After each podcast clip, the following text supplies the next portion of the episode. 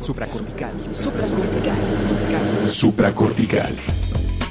Con el médico psiquiatra Rafael López. Síguelo en todas las redes como arroba Rafa Rufus. No olviden que Supracortical es parte de Sonoro y que puedes encontrar la página de Sonoro www.sonoromedia.com para escuchar todas las producciones que tiene Sonoro y Supracortical es solo una de ellas.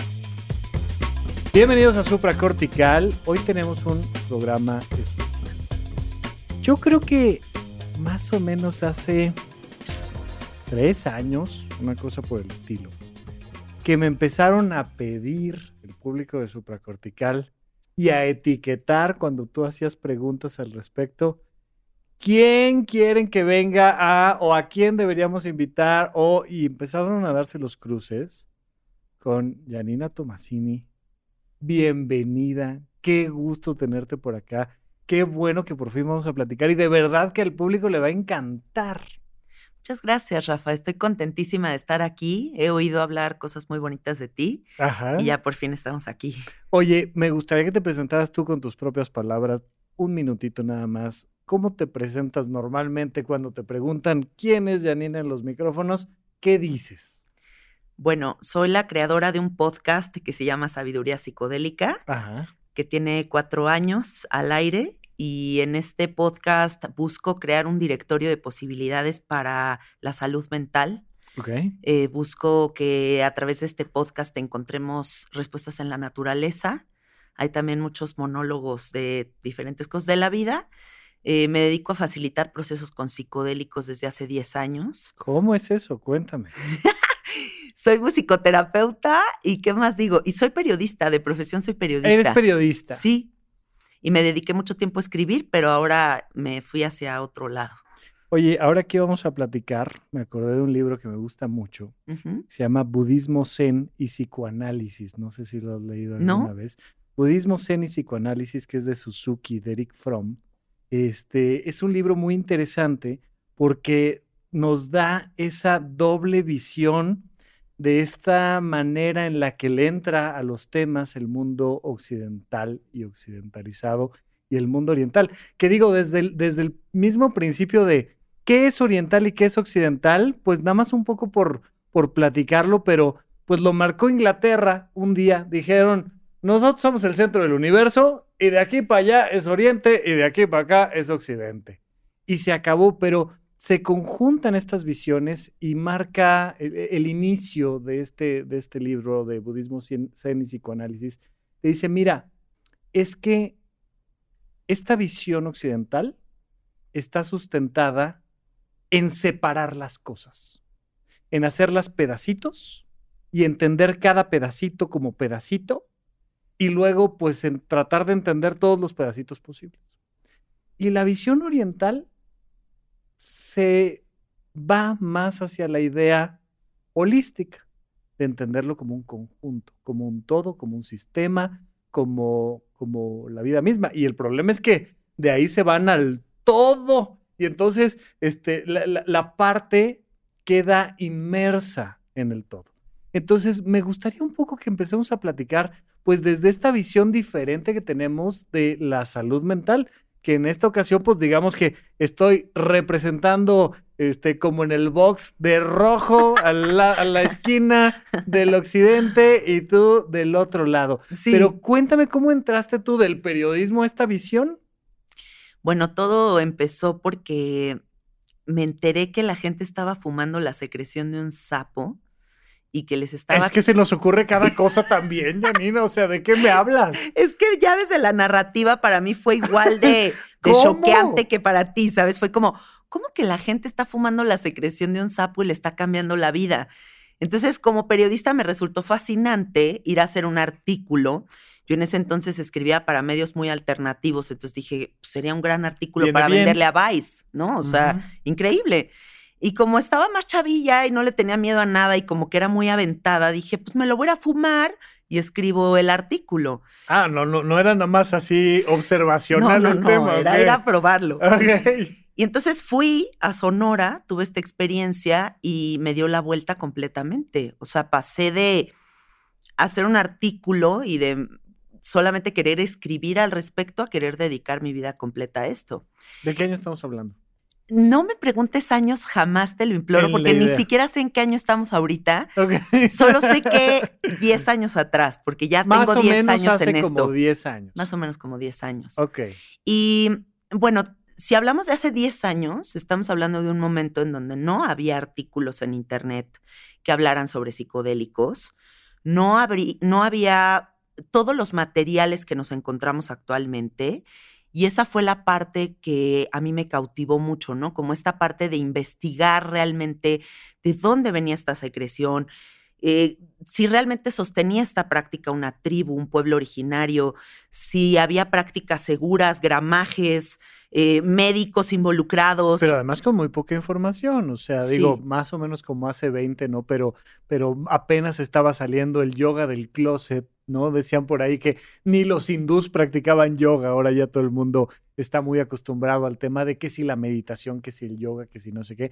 Pero hace 10 años no estábamos platicando tanto como hoy en día estamos platicando de psicodélicos y demás. Güey, acuérdate de que Raúl Velasco era un locochón porque propuso yoga en México. es lo que te digo. O sea, si nos vamos para atrás, era como, ¡uy, qué loco, don Raúl Velasco! ¿No? O sea, por traer el yoga a México. Entonces, claro, psicodélicos, pues está abriendo apenas. Y en el momento en el que yo me empecé a relacionar con todos estos temas, no había nada. Así que mi forma de introducirme a todo este mundo fue a través del chamanismo ontogónico. Me clavé muchísimo en el budismo, en el hinduismo. Me clavé muchísimo en el sonido como medicina. Empecé a estudiar musicoterapia. Me fui a Nueva York a una escuela que se llama Womb Center. No, no, pero a ver, me quiero ir un pasito para atrás porque hay más de periodista y sales de maestra Zen, pero algo pasó ahí en, en, medio, o sea, hasta que te sentaste con el veneno del sapo, ¿tú seguías siendo periodista, periodista? Sí, todavía continué un año trabajando en una oficina como editora de un periódico. Pero sí podríamos decir que es un parteaguas la experiencia para ti sí, totalmente. Del, del, consumo del psicodélico ahí. Sí, nunca voy a superar ni voy a poder olvidar esa primer experiencia, ese primer encuentro con esa verdad. Fue muy transformador para mí, fue muy, fue una gran confirmación sobre todo, porque siempre he tenido una parte muy buscadora, siempre he tenido ganas de entender de qué se trata todo esto y creo que esa experiencia me, me abrió las puertas a un nuevo entendimiento y a una confirmación de la multidimensionalidad, como que esta parte como de solo creer que esto es todo me, me hacía mucho ruido desde que soy muy chiquita y creo que ahí encontré como esta verdad multidimensional del ser y fue tal como la apertura que sentí una gran responsabilidad de compartirlo, de decirle a toda la gente que amaba, por favor vengan y fumen sapo. Oye, oye, oye, ¿y qué tal quedó ese primer artículo? Ahí está, está Fíjate que nunca, escribió, nunca escribí ese artículo porque yo dediqué un año de mi vida a investigar y así fue como empecé a fumar sapo con todos los facilitadores que había en ese entonces. No había ninguna mujer facilitando la medicina y la aproximación a la medicina era muy agresiva.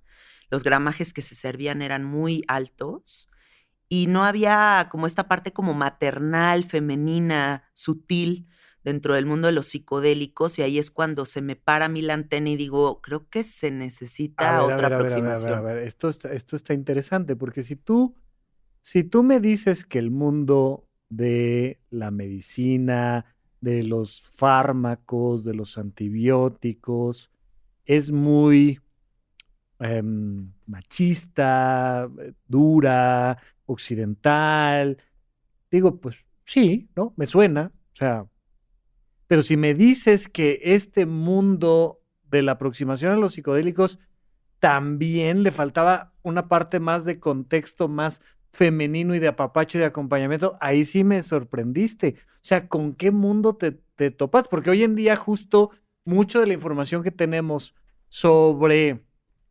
herbolaria, psicodélicos, incluso temas astrológicos, tiene un hálito muy femenino. Encontramos muchas mujeres creando movimientos donde el contexto es muy de acompañamiento y de apapacho y de, de autoconocimiento. Tú no te topaste con ese mundo. Es que yo estoy hablando únicamente del mundo del sapo. Si hablamos del mundo de la ayahuasca, si hablamos del mundo de los hongos, hay muchas figuras femeninas que sostienen estas tradiciones. Ok. Pero lo particular de la medicina del sapo es que es una medicina que es completamente contemporánea, es descubierta por un, por un científico, premio Nobel de Química, eh, Vittorio Spamer, eh, que estaba investigando anfibios para encontrar soluciones a la depresión y a la ansiedad. Eh, y se da cuenta que la estructura molecular del 5-MeO-DMT es casi idéntico a la serotonina. Así es como comienza todo esto. Entonces, que, hay... Que, los cuates le dicen DMT, ¿no? Nada más. Hay dimetiltriptaminas y el 5-MeO-DMT, que es otro tipo de dimetiltriptamina. Entonces, en el mundo del sapo, todo lo que se había descubierto y se había sostenido era a través de hombres que en su mayoría eran hombres que habían pasado de una adicción eh, a la piedra, a cosas un poquito oscuras, a volverse facilitadores de la medicina. Entonces, había un ambiente en el mundo del sapo muy hostil, muy duro. muy duro, poco científico y pues sin ninguna como estructura que sostuviera, ¿no? un poco digo, México tiene un tema de alcoholismo serio, ¿no? Y mucho del mundo de salir, de encontrar herramientas para salir de los temas relacionados con la adicción al alcoholismo, son duros, ¿no? Incluso hemos tenido en psiquiatría es muy habitual que lleguen personas que eh, se afectaron en su salud mental por el cuarto, quinto paso, porque se estaban buscando herramientas para salir de, todo este tema y es de, órale, pero y te encierro y no comes y no duermes y no sé qué y tal, tal, tal. Y por lo que me platicas, pues es una cosa parecida, o sea, eh, ya estar metido en una adicción a drogas sintéticas y en este mundo, ¿no? Insisto, como muy machista y tal, y es de órale y encontramos esto y a darle. Y entonces entraste por la puerta de atrás. Exacto.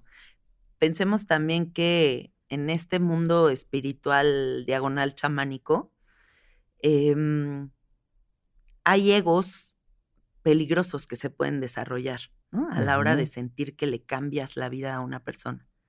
Aunque realmente no esté en tus manos la transformación de la persona que tienes enfrente. No, no, pero yo abro la pluma, ¿no? Pero puede pasar. Y entonces sí, había un ambiente en el mundo de la facilitación del sapo que no era el que yo quisiera, ¿no? Era como yo iba y probaba con este facilitador, este otro, este otro, este otro, y yo decía, es que está hermosa esta medicina, pero falta otra, otro toque y otra aproximación y otra explicación y, otra música. Y, ahí fue cuando empecé a, meterme, eh, a, a, ver de qué manera podía yo facilitar esta medicina de una manera mucho más femenina, mucho más amorosa y mucho más sutil.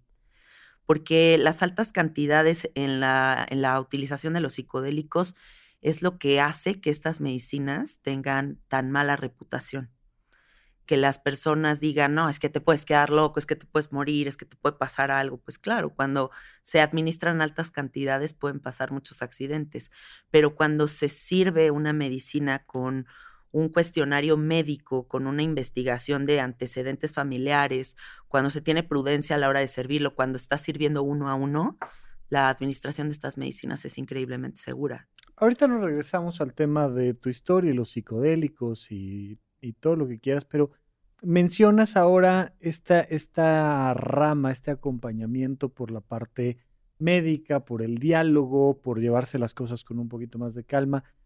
¿Cómo ha sido tu relación con la medicina, con los medicamentos, con los profesionales clásicos de la salud, con quien estudió la licenciatura en médico cirujano? ¿Cómo ha ido moviéndose tu relación con ese otro mundo? Bueno, yo crecí en una familia de médicos. No me digas.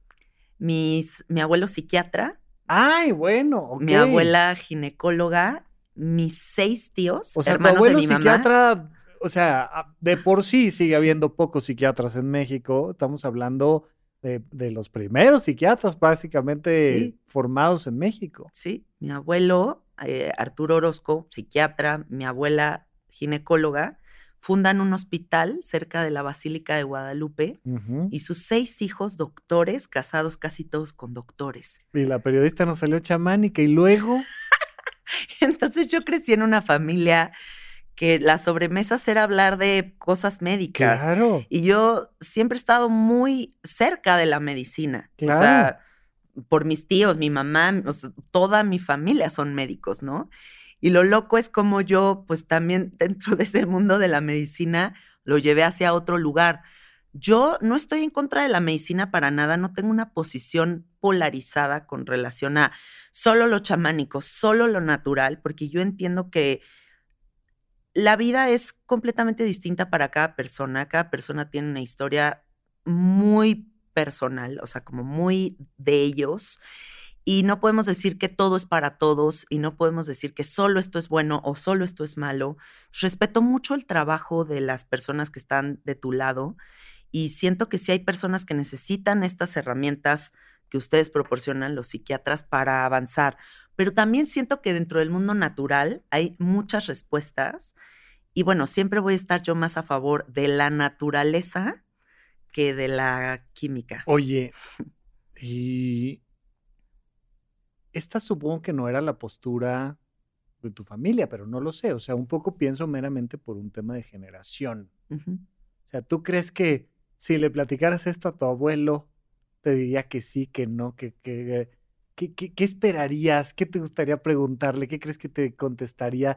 Decir, oye, abuelo, ¿ya has pensado, este, pues que si nos ponemos a lamer sapos, a lo mejor resolvemos temas de salud mental o qué? Yo creo que le fascinaría, ¿eh? Porque Sí. por mi mamá he oído historias de que en ese entonces en la psiquiatría se utilizaba una anestesia, una pastilla que le decían la pastillita de la verdad, y mi abuelo se la administraba a sus pacientes y los grababa en estos como estados como anestesiados, como medio de trance, para terapiarlos. Bueno, Eh, era- supongo que era- como una ketamina de ese entonces, Era, ¿no? eh, yo supongo, por lo que me platicas, el famoso gas de la risa, que era óxido nítrico, óxido nitroso, que entonces se utilizaba durante mucho tiempo como, como anestésico. El problema es que dura mucho tiempo en sangre y es difícil de controlar, no lo puedes subir y bajar tan fácil. Pero, pero pues, un poco haciendo medio un símil con la cannabis y demás, pues si empezabas a compartir así, fumar la pipa de la paz con óxido nitroso, pues la gente se relajaba, se ponía de buen y, y, y, pues como dicen los borrachos y los niños y los que están en óxido nitroso, dicen la verdad, entonces era este gas de la verdad. Esto que comentas es muy interesante porque a lo que me he enfrentado es que muchas personas no saben eh, cómo es la psiquiatría hoy por hoy, ni qué tipo de personas suelen ser los que estudian psiquiatría. Yo como psiquiatra, pues tuve que aprender mucho sobre temas de adicciones y drogas y tal. No es mi mundo. O sea, la verdad es que yo ni, ni tomo alcohol, ni café, ni me alejo del azúcar. O sea, a mí las sustancias son algo que no le entro, pero muchísimos de mis compañeros, una fascinación por las sustancias. O sea, no, las fiestas de psiquiatras son mejores que las de los cirqueros. O sea, es una cosa maravillosa. Y ahorita que te lo pregunto y me dices, yo creo que a mi abuelo le interesaría, digo, entonces si era un psiquiatra como los que yo conozco. Sí, sí, sí. Porque hay esta cosa de, oye, ¿y eso como a qué sabe? Oye, ¿y eso como qué te hace sentir? A ver, presta. Entonces, ¿no esperarías tú una respuesta de tu familia como tajante decir, y eso no, y, y malditos adictos y tal? y- ¿No esperarías esa respuesta de inicio? No, fíjate que tengo una tía que se llama Leticia, ¿Ok? que quiero muchísimo y es la persona más ortodoxa del universo. ¿Ok? O sea, es doctora cuadrada, medicina, esto es así. En su vida se ha metido absolutamente nada, igual casi no toma alcohol. Y sin embargo, tenemos una conexión tan hermosa porque hay como un profundo respeto a mi visión súper clavada en los psicodélicos y yo por su visión ortodoxa. Y aún ahí hay como puntos de encuentro súper interesantes, ¿no? Está padrísimo. Y entonces siento que sí en su momento cuando tomé esta decisión, era tal la certeza que habitaba en mi interior que nunca ni siquiera pensé en qué iba a decir ¿En qué mi iba a decir mi familia al familia? ¿Cómo respecto, te crees? ¡Qué juro. maravilla! Nunca me pasó por la mente. Yo estaba recién casada, además, Ok. y mi esposo se casó con la periodista, no con una facilitadora de sapo. Hazme el favor. Ajá, totalmente distinto. Entonces a los pocos meses volteé y le dije, ¿qué crees? Que ya me voy a salir del periódico, me voy a clavar en estas ondas, ¿no? y te dijo, ves, te dije que no fumaras de esa. Me dijo, siempre has tenido un don con la gente, hazlo. Y eso fue lo que me motivó a creer en, en este proyecto de vida y me fui para allá. Oye, es que, a ver, es privilegio. O sea, que no hayas tenido siquiera que pensar, a lo mejor, a lo mejor aunque hubieras tenido que, no lo hubieras pensado, no lo sé, pero que hayas tenido la certeza, la confianza, la convicción de sentir que la familia apoyaba de una u otra manera. Y que hayas podido llegar con tu pareja y decirle, ¿qué crees? Cambio, o sea, golpe de timón, voy para otro lado. Y que te haya dicho, vas. Sí. Híjole, es un súper privilegio porque vaya, mis primeros contactos con el mundo de las drogas, pues fueron mucho cuidado que ahí, cruzando la calle, en la esquina, están los marihuanos. Sí, claro. Yo no sé ni siquiera si esas personas consumían marihuana o no. Pero, les pues llamaban los marihuanos. Eran los marihuanos y eran un grupo de 5, 6, 10 personas que estaban tiradas en la calle, que no trabajaban, que podían ser groseros, tal, y que, y que eran los marihuanos. ¿Qué era? que quién sabe? Y de ahí, bueno, me tocó, eh, me, me, tocó todo el miedo al SIDA, me tocó todo el miedo a las drogas, me tocó todo el tema de vive sin drogas, me tocó todo el tema de cuidado, es que esas cosas no, te, te matan, te dejan mal. Rafa, yo también crecí con eso, o sea, no te creas. Te voy a decir una cosa. La primera vez que yo probé una tacha en mi vida, la primera vez que probé el éxtasis, yo tenía un novio español que era pues un español locochón, super open mind, que se metía absolutamente todo y me dijo, tienes que probar esto porque te va a cambiar la vida. Y yo decía, güey, o sea, ¿por qué me estás sacando estas cosas tan horribles, ya sabes? Sí. Y cuando tenía la pastilla en mi mano y ya, le iba, ya me la iba a meter a la boca, estaba llorando del miedo. Claro. O sea, era como, ¡ah, qué pánico! Fue la mejor experiencia de mi vida, pero, pero fue desde ese lugar, o sea, de que Claro, yo crecí escuchando como la gente que se mete cosas se queda loca. Sí. Ya sí no tanto porque mi papá sí es muy psicodélico y muy locochón. Entonces es hubo ese te digo. O sea, vivías en, una sociedad la misma que la mía, pero mis papás. ¿Qué edad tienes tú? 38 hoy por hoy. Somos de la misma edad. Yo cumplo 38 este año. Bueno, entonces somos de la misma generación.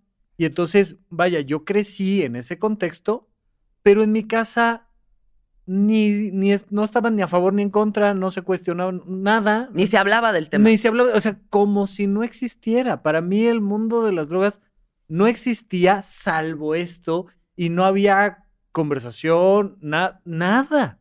Entonces fue hasta que yo me salgo de Toluca, me vengo a la Ciudad de México, que empiezo a convivir con gente que además de ser funcional, además de ser brillante, además de ser buenas personas y pagar sus impuestos, consumen sustancias psicodélicas. Sí.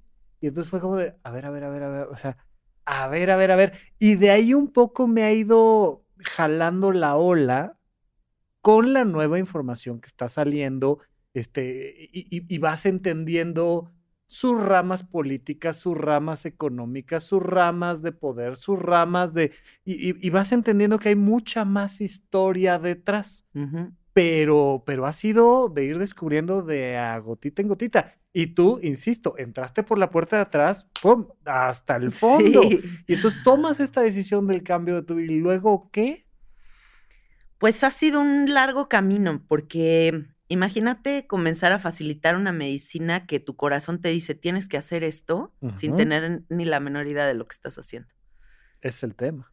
Ahí así fue como comencé, ¿no? Entonces era un miedo, era un nervio, era una cosa, una responsabilidad, era muy fuerte, pero yo sabía que tenía que seguir ese camino y al principio fue muy duro, fue muy, muy duro y conforme vas entendiendo la medicina y vas creando espacios seguros y tu palabra es firme, o sea, la claridad de tus palabras preparan a las personas para las experiencias, eres bueno seleccionando a quién le abres las puertas para estas medicinas, el trabajo se va volviendo otra cosa. ¿A qué te refieres con muy, muy duro?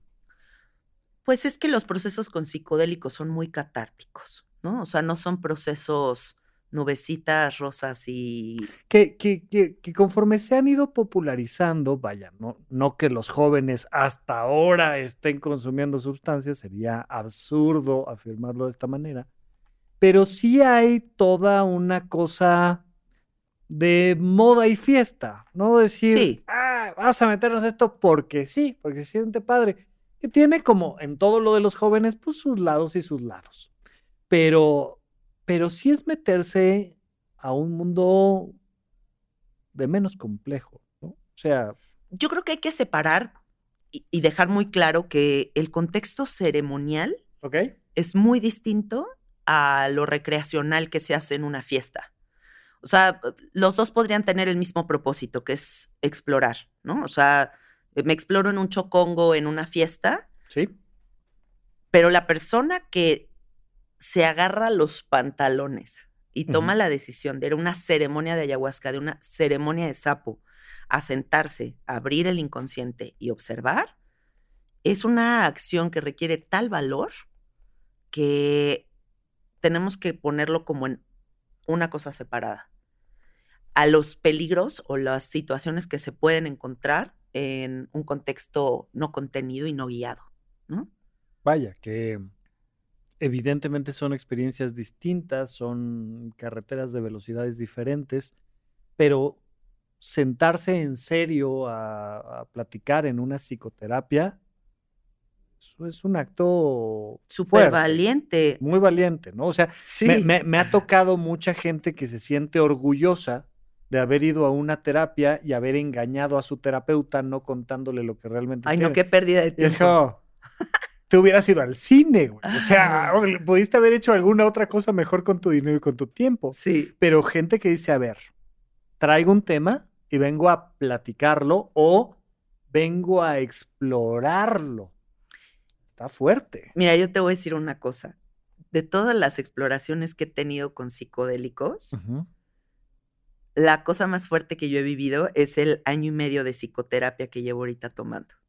O sea, más que todos los procesos que he abierto con plantas, eh, creo que el sentarte cada viernes con tu terapeuta, vulnerarte y observar tu existencia y tus eh, tu papá y tu mamá y por qué, o sea, es fuertísimo. Es que, es que son, o sea, y creo que no tienen pleito alguno, ¿no? Son procesos no solo diferentes, sino además complementarios. Súper complementarios. Qué bueno que digas eso, porque yo no creo que sirve una cosa sin la otra.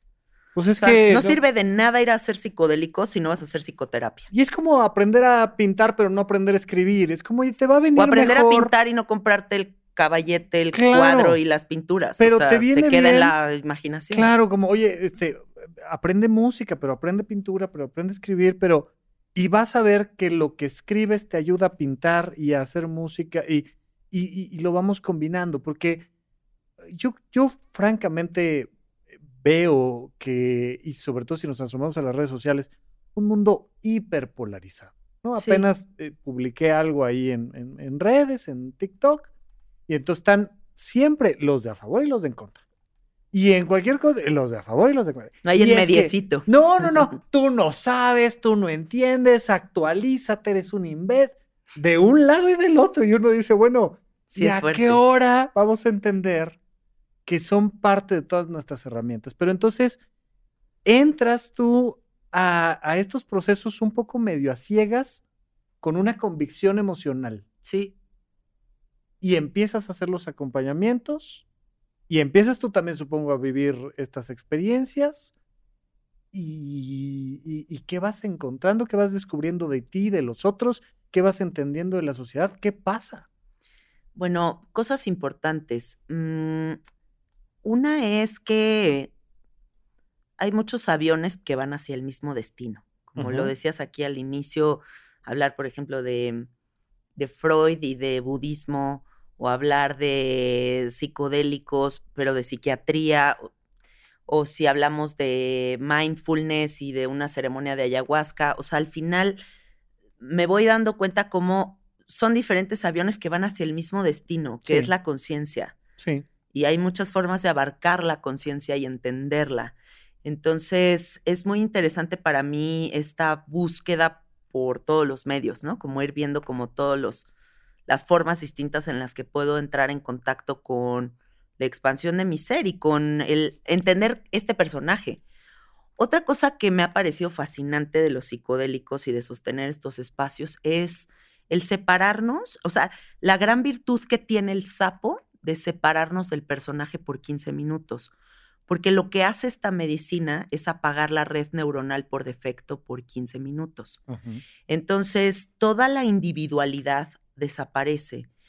Y lo que veo es que en los personajes que están increíblemente configurados en depresión, ansiedad, es que no puedo salir de aquí, no hay como un espacio neutral que nos permita otra observación. De acuerdo. Y yo creo que lo dijiste muy claro, pero, pero quisiera no obviar información. ¿Qué es eso de la red neuronal por defecto? Ok, la red neuronal por defecto es esta red que opera nuestra realidad. Por defecto es como por default, está prendida todo el tiempo, operando el 95% de nuestra realidad. O sea, cuando tú despiertas y ya se prendió también junto contigo este, este sistema, ¿Que sirve para qué? Pues es que solamente el 5% de nuestro día estamos en presencia, ¿no? O sea, estamos más como en piloto automático. Entonces, lo que dice la ciencia es que esta red se configura como entre los 1 y 7 años y entonces somos como niños chiquitos dañados operando la realidad adulta.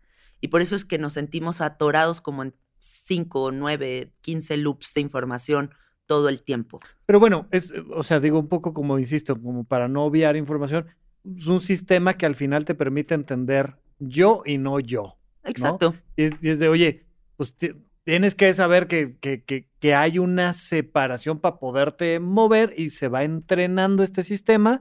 O lo que todo el mundo conoce como el ego, ¿no? O sea, digamos que esta parte egoica que configura el personaje es la red neuronal por Y que cuando dices, ay, se me acaba de manchar la blusa o lo que sea, tragedia universal porque ¿qué van a decir de mí? ¿No? Mi, abuela, abuela decía mucho, es que cómo va a estar bien eso, esta cosa de algo, algo terrible va a pasar porque la blusa, porque la servilleta, porque la lata de refresco no tenía su calcetín correspondiente, porque algo tenía que pasar.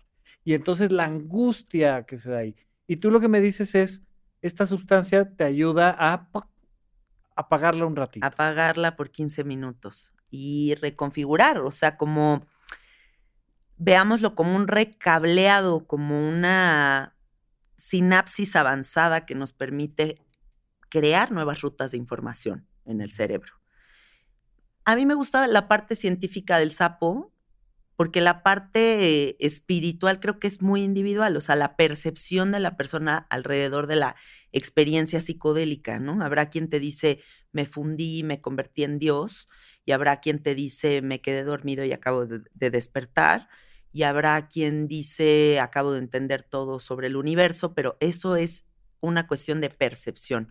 A nivel científico, lo interesante también es como todo este boost eh, que hay de serotonina, melatonina, dopamina, y por eso es que la gente siente milagrosas estas medicinas, porque hay una parte que sí hay más fuerza de voluntad, sí hay más felicidad, sí hay un sueño regulado, entonces pues la gente después de las experiencias psicodélicas se siente en el mejor estado de su vida.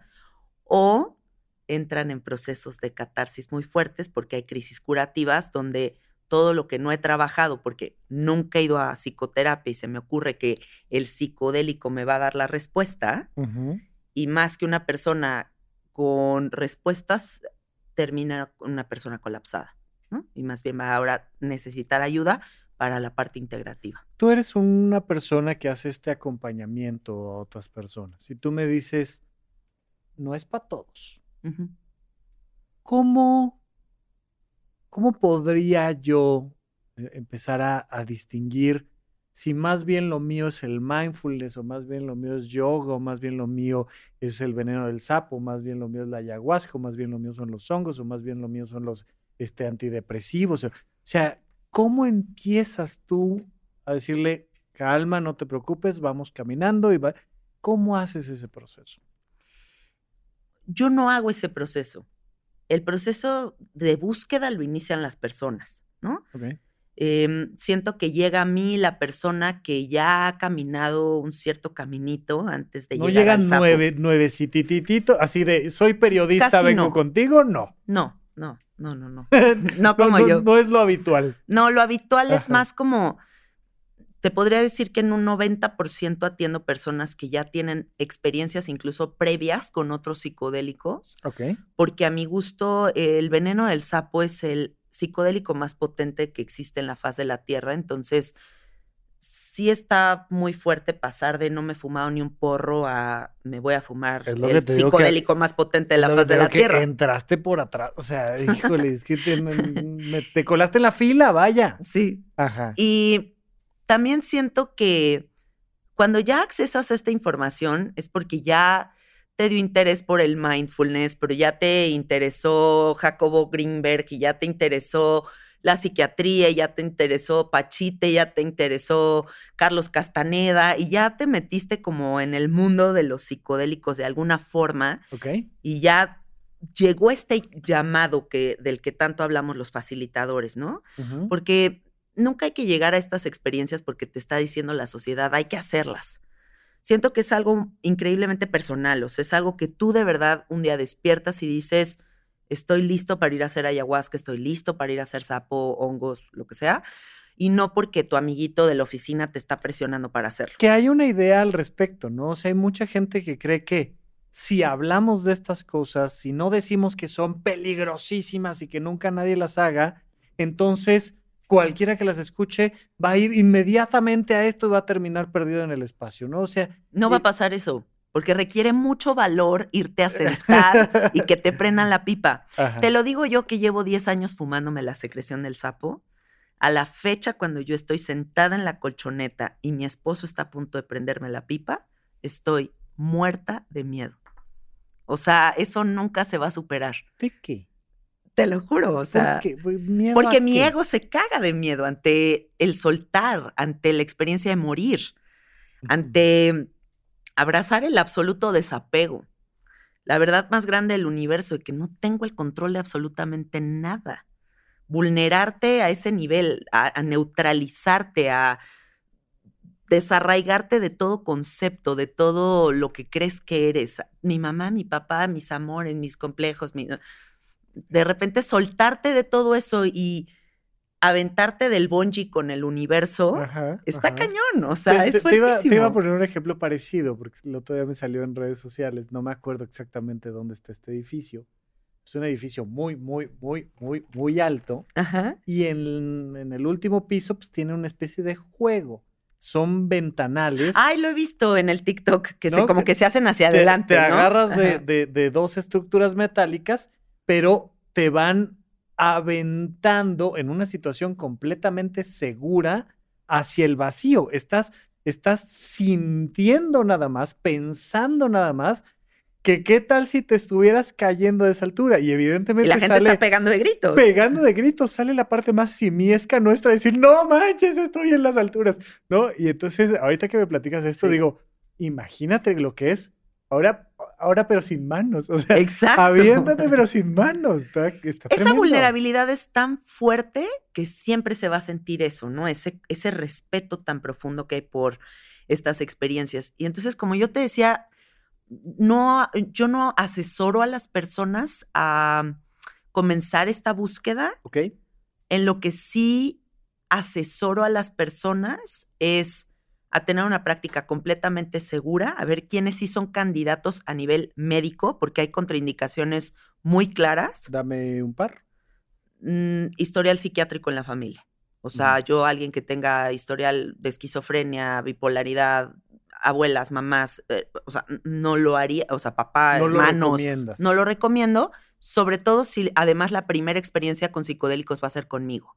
¿Me entiendes? Porque yo no puedo lanzar esa moneda al aire y garantizar que no vaya a haber un brote psicótico. Sí, o sea, si llego yo y te digo, ¿verdad que no me va a pasar nada? No lo puedo "Wow, wow, wow, garantizar. no sé". Exactamente. Entonces, no tomo esos riesgos. Personas con problemas cardíacos, personas que tienen un asma fuerte, que requieren de un inhalador todo el tiempo, ¿no? O sea, que estén como con esta cosita constantemente, porque ya me pasó una vez ver a un señor que le dé en pleno viaje un ataque de asma Sí, y, lo, lo, tiene, o sea. Todas las personas que estén bajo el efecto de cualquier medicamento psiquiátrico no son candidatas a la experiencia. Ansiolíticos, antidepresivos, antipsicóticos, o sea, cualquier pastilla de ese tipo yo no los acepto, aunque realmente las únicas contraindicadas son los antidepresivos. Pero ¿por qué generalizar? Porque si una persona está en un proceso psiquiátrico con pastillas, yo no creo que su estructura psicológica esté lo suficientemente fuerte para sostener un proceso como lo que se va a abrir ante el sapo o la ayahuasca o cualquier medicina de estas. Oye, pero y sin embargo, o sea, son justamente los psiquiatras quienes están tratando de meterle método científico y observación y tal, justamente a personas con cuadros complicados. Entonces, entiendo yo que lo que me estás diciendo es que tú, tú, tú, tú, tú creas un espacio de seguridad que te hace sentir a ti que la persona a la que estás acompañando está en un espacio seguro.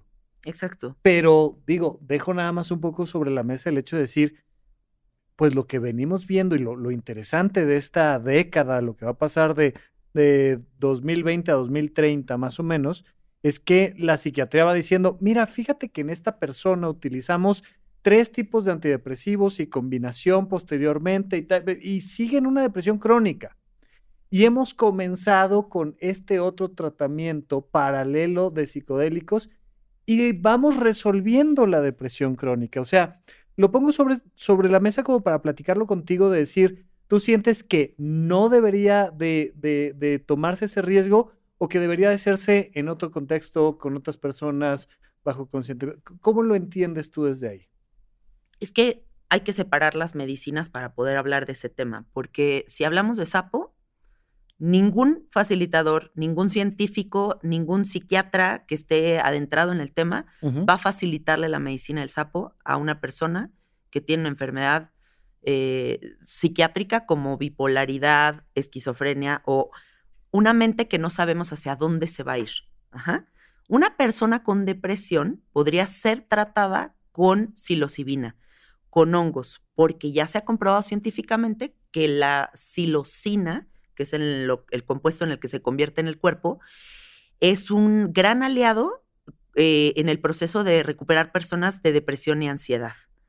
Porque son antidepresivos naturales. Ok, ahí, ahí pongo un pequeño alto, ¿no? Eh, los antidepresivos, especialmente los, los que más frecuentemente utilizamos hoy en día, que son los inhibidores selectivos de recaptura de serotonina, pues están directamente trabajando en incrementar la cantidad de serotonina en el espacio sináptico. Exacto. Y lo que me dices es que el veneno del sapo le va a meter a eso un turbo en el tema de la serotonina. Por eso es que ha habido personas que han muerto en la experiencia del sapo por estar bajo el efecto de antidepresivos. O sea, estamos, estamos hablando de un, de un auto distinto, o sea, corre a una velocidad diferente y hay que tener un entrenamiento diferente para manejar este vehículo del veneno del, veneno del sapo. El, hay un síndrome que se llama hipertermia maligna. Uf, bueno, ok. Por exceso de serotonina. Por exceso de serotonina, claro. Y es justo lo que puede pasar con una persona que está bajo el efecto de un medicamento antidepresivo, bajo el efecto del sapo, porque el sapo manda la instrucción contraria, que es libera toda la serotonina que tienes en el sí, es un trancazo. Entonces, por eso es que si hablamos de sapo, las enfermedades psiquiátricas y sobre todo alguien que está en un proceso con psiquiatra no tiene opción a venir a hacer esta medicina. Pero si las personas buscan ir saliendo de los antidepresivos de una forma más amorosa y sutil, introduciendo la psilocibina, puede ser una gran opción y eso es lo que están investigando ahorita todos los científicos y por eso es que se están volviendo los hongos legales en Estados Unidos, en muchos estados de Estados Unidos. Australia los acaba de, legalizar el día de hoy y empezamos a ver todo este movimiento, ¿no? Como de opciones naturales para eh, una sociedad que está completamente enferma de depresión y ansiedad. Y es interesantísimo dónde vamos nosotros a nivel político, legal en estos temas, pero, pero bueno, oye, a ver, quisiera dejar, no lo podemos dejar completamente de lado, pero vamos a tratar de dejar tantito de lado propiamente a la planta, al veneno, a la sustancia per se. Los estudios científicos recientes marcan un elemento fundamental, que es el contexto, que es este, este constructo de decir, bueno, más allá, que por supuesto que va a ser una pieza importantísima en esto, pero más allá de la sustancia, el contexto va a ser fundamental. Set and setting. Platícame tú un poquito más porque tú finalmente lo creas. Mira, yo tenía antes de la pandemia un consultorio y era un espacio físico, silloncito, les ponía unos chocolatitos ahí por si alguien necesitaba tantita agua, tal, tal, tal, y platicábamos y creábamos un contexto. Cuando llega la pandemia, yo me mudé a lo virtual y la verdad es que yo soy muy feliz en el mundo de la psicoterapia virtual y la consulta psiquiátrica virtual. No tengo un tema. Pero sí entiendo la importancia de crear un espacio seguro. ¿Cómo es para ti el tema del contexto y qué tan importante ves tú el crear el contexto correcto, más allá de las sustancias? Para mí eso es lo más importante de lo que hago. O sea, es mi, mi statement, ¿no? Así, si lo decimos, es como lo que yo busco es justo ese espacio de absoluta confianza con la gente, porque si estamos hablando de una medicina completamente disociativa, estamos hablando de un espacio de una vulnerabilidad increíble, donde yo no voy a estar sabiendo qué está pasando con mi cuerpo por 15 minutos, y si la persona que tengo enfrente no me genera confianza, ahí te encargo el que te sueltes y tengas una experiencia hermosa.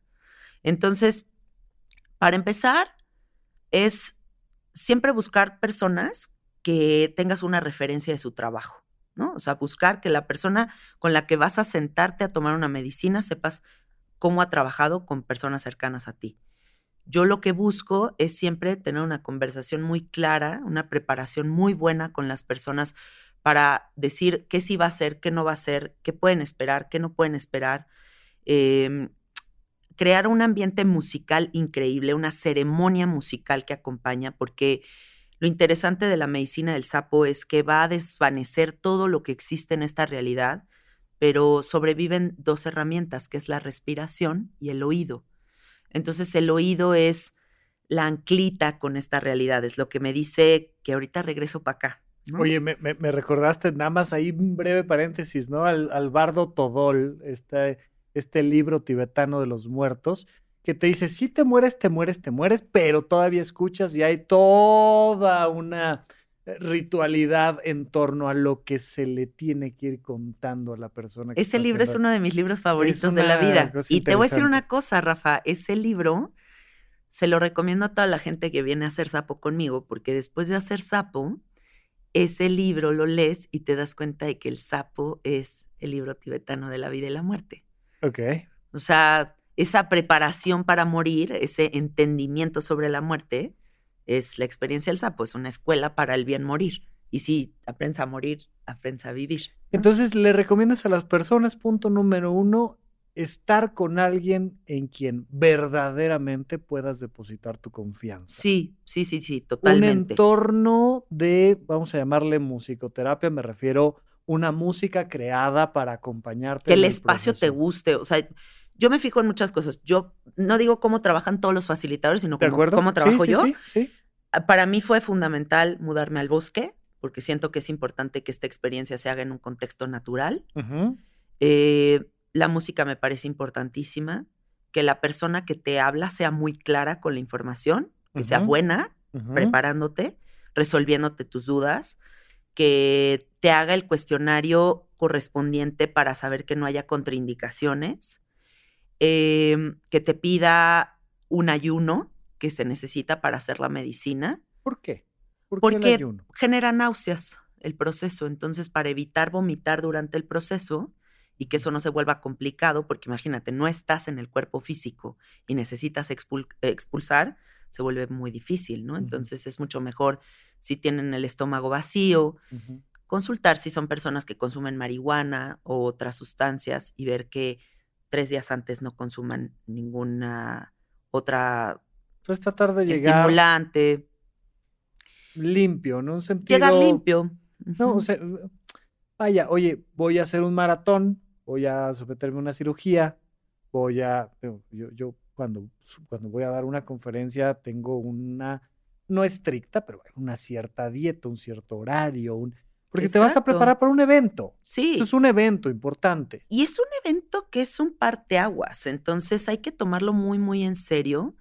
Y la parte más importante de todas, que es la que a mí también me gusta mucho, eh, como darle mucho enfoque y poner atención especial en eso, es que yo tengo un equipo soñado de terapeutas con, con quienes yo trabajo, eh, psicólogos con, a quienes yo refiero, para que o sea, yo ayudo con la parte integrativa, pero al final yo no soy terapeuta, entonces yo no puedo darles las herramientas que ellos necesitan con un profesional. Entonces tengo un equipo soñado de terapeutas que sé que ya han tomado mucha medicina, son como terapeutas con visión holística y que pueden ayudarlos con la parte integrativa. Y lo interesante es ver cómo de ahí se abre toda la caja de Pandora, ¿no? Y, y estas personas, pues, acaban viendo que había muchísimos asuntos que no se habían hablado, que no se habían visto, que el papá, que la mamá, y es muy bonito, ¿no? Porque ya no resulta nada más en la experiencia que te, te trepa la montaña rusa y, y luego te bajas y eres exactamente el mismo güey, sino es treparte, pero y luego, ¿qué vas a hacer con lo, la experiencia de la montaña rusa? Ahora, ¿dónde la coloco? ¿Qué hago con esto? Como en los aviones eh, ultraligeros y sin motor, ¿no? Algo te lleva ahí arriba y luego ya te toca a ti planear y tomar corrientes y quedarte. Exacto, o sea, no es nada más hace cuenta el parapente, ¿no? Te trepas, pues hay que saberle manejar al parapente, porque si no, luego, ¿qué va a pasar con las corrientes y tanta cosa que se va a abrir? Bien, te hago dos preguntas para cerrar. La primera, ¿cómo te imaginas en 10, en 15, tal vez en 20 años un mundo mejor desde esta perspectiva? Mm, qué bonita pregunta. Mm, pues yo creo que yo tengo mucha esperanza en la humanidad, porque a mí me toca ver el lado hermoso de, de la vida. O sea, como que, para empezar, soy una persona muy positiva, muy feliz, muy agradecida con la existencia. Y lo que y lo que me toca sostener es como todas estas personas que están en una búsqueda en unas ganas de entender la unidad, en, hacernos responsables, ¿no? En que me importe mi vecino, pero el perrito, pero la naturaleza y mi propia existencia y como todo suma, todo resta. Entonces, como me toca ver ese lado de los buscadores, yo sí tengo mucha esperanza de que estamos en una revolución psicodélica, en un renacimiento importante y que justo por eso ahorita hay tanta catarsis, porque después del revolcón en el que estamos viene la luz. Entonces sí quiero imaginarme en unos 15 años en un mundo mucho más consciente y la generación cristal a mí me da toda la esperanza del mundo.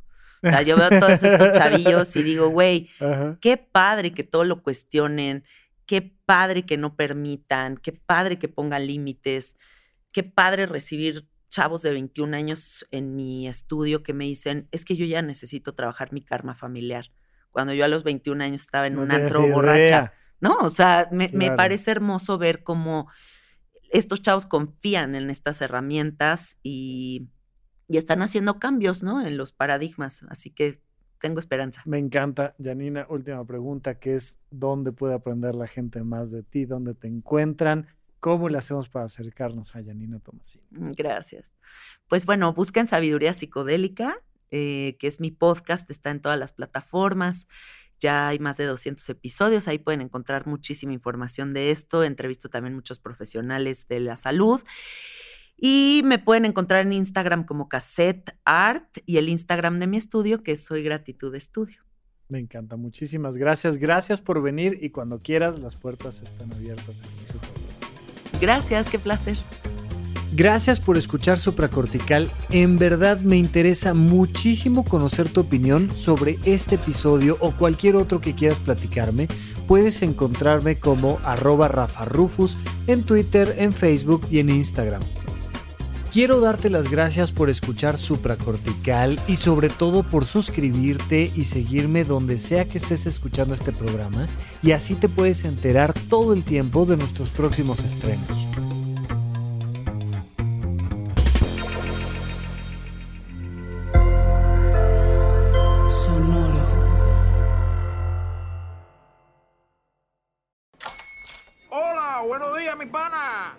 Buenos días, bienvenido a Sherwin Williams. ¡Ey! ¿Qué onda, compadre? ¿Qué onda? Ya tengo lista la pintura que ordenaste en el ProPlus app. Con más de 6.000 representantes en nuestras tiendas listos para atenderte en tu idioma y beneficios para contratistas que encontrarás en aliadopro.com. En Sherwin Williams somos el aliado del PRO.